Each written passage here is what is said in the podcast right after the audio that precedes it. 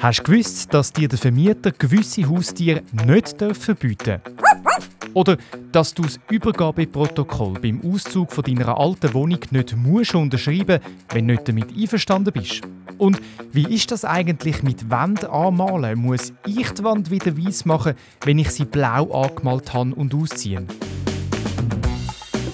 Hoi, ich bin der Andi Wulschläger und in dieser Folge geht es ums Zügeln. An sich ist Zügeln ja schon mal nicht so angenehm und eher stressig. Umso mühsamer ist es, wenn rund ums Zügeln Probleme auftauchen.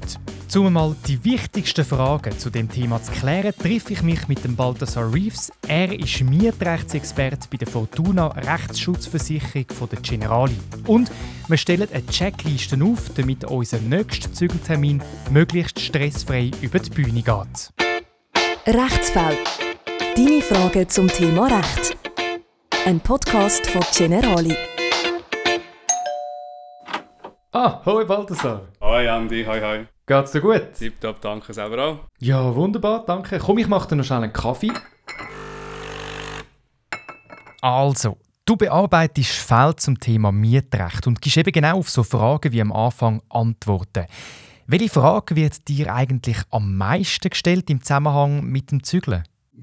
Thema Mängel, das wird am meisten gefragt. Genau. Wenn man sich auf das vorbereiten kann, was man da muss berücksichtigen muss, was ist denn überhaupt ein Mangel oder was ist denn kein Mangel und dass man das nachher sauber im Rückgabeprotokoll so kann so kann aufführen kann. Das, ist, das wird sehr häufig gefragt und da tun wir sehr häufig äh, aufklären, ja, was ist ein Mangel, was ist keiner, was ist ein normaler Gebrauch, äh, was müssen äh, die Mieter selber vorher vielleicht noch flicken und reparieren.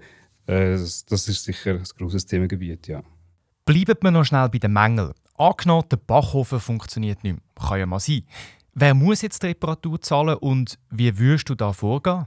Als Mieter sollte man sich dann umgehend an den Vermieter wenden. Umgehend ist wichtig, weil man halt für Folgeschäden sonst kann haftbar gemacht werden Jetzt bei einem nicht funktionierenden Backofen ist das auch weniger das Problem.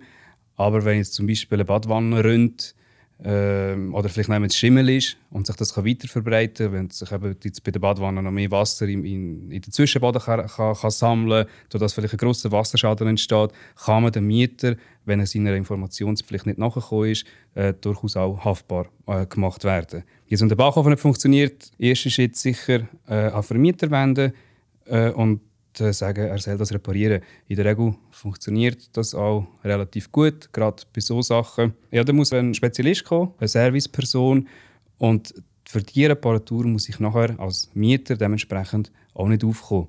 Das gehört auch zum, zum Unterhalt von der Wohnung und dass die Wohnung unterhalten wird. Für das zahle ich Miete und für das muss dementsprechend nachher auch der Vermieter aufkommen, wenn, wenn ein Mangel an der, an der Sache vorliegt. Und wenn ein nicht funktionierender Backofen ist ganz klar ein Mangel an, am Mietobjekt. Du als Mieterin oder Mieter musst Reparaturen, die nicht mehr als 150 Franken kosten, selber zahlen. Also zum Beispiel ein Zahnputzglas, das kaputt gegangen ist und 20 Franken kostet, musst du selber zahlen. Wenn aber der Backofen aussteigt und ein neuer 800 Franken kostet oder jemand muss vorbeikommen, den flicken, dann muss das der Vermieter zahlen.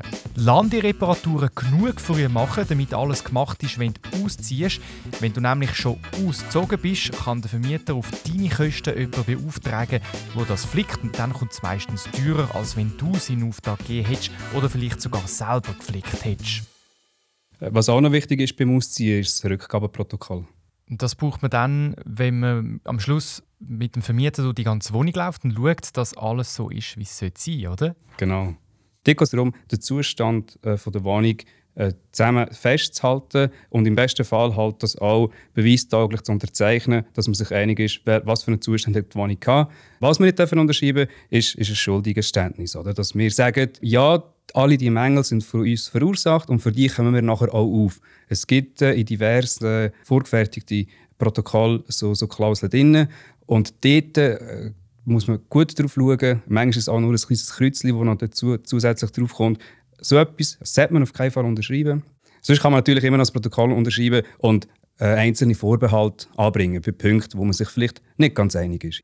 Eine Frage, die immer wieder auftaucht und wo unsere Hörerinnen und Hörer auch danach gefragt haben, wie ist das eigentlich mit dem Streichen der Wand? Also, wenn ich jetzt zum Beispiel fünf oder zehn Jahre in der gleichen Wohnung gelebt habe, ich zügle und die Wände dann zum Teil nicht mehr ganz so frisch aussehen, muss ich die neu streichen lassen oder wie läuft das genau? Der Mieter muss die Wände nicht selber streichen. Äh, der Mieter ist nicht für den normalen Unterhalt von einer Wohnung zuständig. Der Mieter ist für einen kleinen Unterhalt zuständig, sagt man dem. Das sind jetzt insbesondere, wenn es um Wände geht, Sachen wie, äh, wie Dübellöcher, für die muss der Mieter selber aufkommen. Ja, Im Mietrecht reden wir von so einer genannten Lebenstour. Es gibt eine extra dafür ausgearbeitete Lebenstour-Tabelle. Und dort hat man sich jetzt zum Beispiel geeinigt, dass eine Wand äh, wo mit, mit Farbe hat eine Lebenstour von acht Jahren. Und jetzt hast du gerade angesprochen, ich bin jetzt vielleicht der Zeitraum zwischen fünf und zehn Jahren in einer Mietwohnung. Das heißt, ich kann nach zehn Jahren ist, sind die acht Jahre sicher ähm, schon durch wenn, wenn wir davon ausgehen, dass sie bei mir da nochmal neu gestrichen worden ist. Das heisst, ich müsste dann für allfällige äh, Neubemalungen, die gemacht werden, dann nicht mehr aufkommen. Ah, also wenn ich jetzt in der Wohnung vier Jahre lang gelebt habe, muss ich noch die Hälfte daran zahlen und ab acht Jahren gar nichts mehr. Gut zum Wissen. Anders ist ja aber, glaube wenn ich jetzt zum Beispiel eine Wand selber anmale, sagen wir mal blau, das habe ich gerade kürzlich gemacht bei uns im Kinderzimmer und dort muss ich ja, glaube selber wieder die Wand weiß machen. Oder könnte ich zum Beispiel einen Deal machen mit dem Nachmieter, dass ich die Wand so blau kann lassen, wenn es ihm oder ihr gefällt? Das ist sicher möglich. Man kann sowohl einen Deal aushandeln mit den Nachmieter, aber auch mit den Vermieter. Man muss einfach berücksichtigen, dass dann die Ansprüche darauf, das wieder zu herstellen, auf den neuen Mieter übergehen. Das heisst, ich muss dann einfach bewusst sein, okay, ja, ich übernehme jetzt vielleicht die Wand oder ich über, übernehme jetzt ähm, äh, einen kleinen Schrank, einen Einbauschrank, der gemacht worden ist. Aber wenn er dann geht und dann wiederum der nächste Mieter den nicht haben dann muss er dann dafür aufkommen, dass das rausgenommen wird, der Schrank zum Beispiel, oder dass die Wand wieder einfach weiß gestrichen wird. Falls du Haustier hast, bist du sicher auch schon mal über den Satz in einem Mietvertrag oder in einer Wohnungsausschreibung gestolpert, Haustiere sind nicht erlaubt. Und jetzt sagt mir letzte Kollegin, dass das eigentlich gar nicht erlaubt ist, Haustiere zu verbieten. Sie sagt sich aber nicht so ganz sicher, ob das stimmt. Sie hat das von einer Kollegin gehört. Gut haben wir den Mietrechtsexpert Balthasar Reeves bei uns und er sagt dazu Folgendes. Ja, das ist auch in, sehr vielen Mietverträgen so festgelegt. Dient ein bisschen als Absicherung vom Vermieter. Was der Vermieter mir nicht kann verbieten kann, ist, äh, dass ich ein Tier habe, die keinen Einfluss haben auf, auf die Außenwelt. Da rede ich jetzt, äh, wenn ich einen kleinen Hamster daheim habe oder ein Goldfisch-Aquarium, so Sachen, die, die gegen außen keinen, keinen Einfluss haben, das darf, darf man eigentlich äh, nicht verbieten. Aber schon bei Katzen wird es kritisch. Oder? Katzen, die das Haus ganz klar, die dürfen untersagt werden, äh, auch ohne Begründung. Katzen, die jetzt aber nur daheim sind, kann sich schon die Frage stellen, okay, äh, Geruchsemissionen, Lärmemissionen, je nachdem, ja, einzelfallabhängig, wie viele Katzen sind was ist es für eine Wohnung, dass man dort vielleicht auch schon sagen kann, dass das, dass das eigentlich nicht erlaubt ist. Was meistens auch verboten ist, ist das Rauchen. Ich rauche selber nicht, aber ich weiß noch früher, wo meine Eltern geraucht haben, hat man das drinnen gemacht in der Wohnung und das ist völlig selbstverständlich gewesen. Heute wird ja in den seltensten Fällen in der Stube oder so geraucht und meistens liest man im Vertrag oder bei der Ausschreibung auch Nichtraucher Wohnung oder das Rauchen in der Wohnung ist verboten. Ja, ist, äh, ist eigentlich vertraglich so nicht in Ordnung. Also, dass man das Rauchen verbietet in der Wohnung, das wäre eigentlich gar nicht erlaubt. Das ist so, der Eingriff in die Persönlichkeit ist so hoch, dass die Rechtsprechung das eigentlich nicht, nicht toleriert, so, so eine Einschränkung. Also das heißt, ich darf in meiner Wohnung rauchen. Aber klar, wenn jemand Kettenraucher ist und in die Wohnung oben dran zieht, dann stört man damit die anderen und der Vermieter kann dir das Rauchen verbieten. Aber mal ein Zigarettchen, das darf man nicht verbieten, eben solange es niemand anders stört. Wichtig ist da zu wissen, dass wenn man dann einmal auszieht, dass man muss einen Nikotinanstrich machen muss, wenn zum Beispiel die Wände gel sind vom Rauchen oder wenn es nach Rauch schmeckt in der Wohnung. Dann muss man eben so einen Nikotinanstrich machen und den muss man in jedem Fall selber zahlen. Der Balthasar empfiehlt, lieber einfach nur in einem Raum zu rauchen, dann muss man nämlich am Schluss den Anstrich nur in einem Raum machen und nicht in der ganzen Wohnung. Okay, und jetzt stellen wir uns vor, der Tag X ist da, wir haben gezügelt und geben die Wohnung ab. Balthasar, komm, wir probieren mal eine kleine Checkliste aufzustellen, damit wir die Wohnung ohne böse Überraschungen abgeben können. Und wir fangen an beim Stichwort Antrittsprotokoll. also der Zettel, wo wir ganz am Anfang, wo wir die Wohnung übernommen haben, ausgefüllt haben. Also das empfiehlt sich sicher. Es ist sicher eine Hilfe, eine Checkliste. Im besten Fall befindet sich das auch dort, wo die Mietvertrag sich befindet. Und da sollte man sicher noch irgendjemand haben. Und dann weiss man noch, wie ist der Zustand von der Wohnung, wo, wo ich reingekommen bin. Und dann kann man mal als Vorbereitung selber mal durch die Wohnung laufen, äh, das, das Antrittsprotokoll mal durchgehen, hilft ihm halt auch wieder beim Herstellen von, von dem Zustand. Da sieht man vielleicht kleine Sachen, die äh, der, während der Miettour vielleicht auch vergessen gegangen sind, wo man halt auch als Mieter sollte ersetzen zum Beispiel ein Zahnglas, äh, so kleine Sachen. Und das hilft sicher als, als Stütze.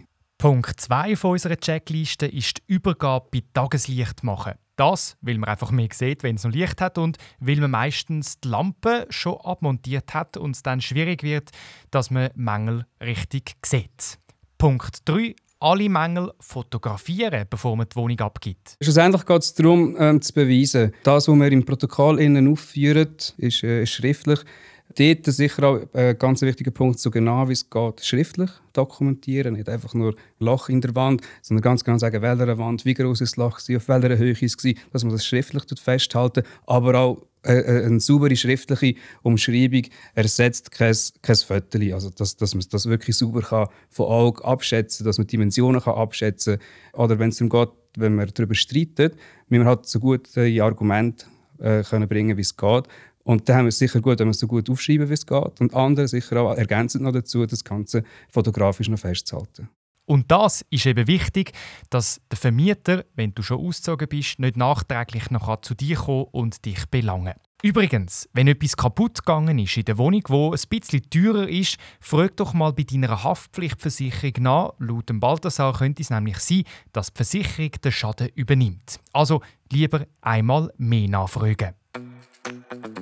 Wir haben heute sehr viel gelernt zum Thema Zügeln. Auf was man muss schauen und was unsere Rechte sind. Das Wichtigste hier nochmal zusammengefasst. Haustier muss der Vermieter erlauben, solange sie in der Wohnung bleiben. Also ein Hamster oder eine Hauskatze dürfen nicht verbieten. Rauchen darfst auch in der Wohnung. Vergiss einfach nicht, den Nikotinanstrich zu machen, wenn du wieder ausziehst. Und dann schau, dass du genug früh dich informierst, was noch alles vor der Wohnungsübergabe musst machen musst, damit du keinen Stress hast beim Zügeln. Und wenn dann der Grosstag gekommen ist, schau, dass die Wohnungsübergabe bei Tageslicht machst und daran denken, nichts unterschreiben, wo du nicht einverstanden bist damit. Ich wünsche dir auf jeden Fall jetzt schon alles Gute beim nächsten Mal zügeln und vor allem viel Nerven. Hast du noch mehr Fragen zum Thema? Oder brauchst du Unterstützung bei einem Problem? In unserer Wissensdatenbank findest du noch mehr Mustervorlagen und Tipps und Tricks zu verschiedenen Themen. Alles für dich gratis zum Abladen und Durchschauen. Geh jetzt auf generali.ch-wissensdatenbank.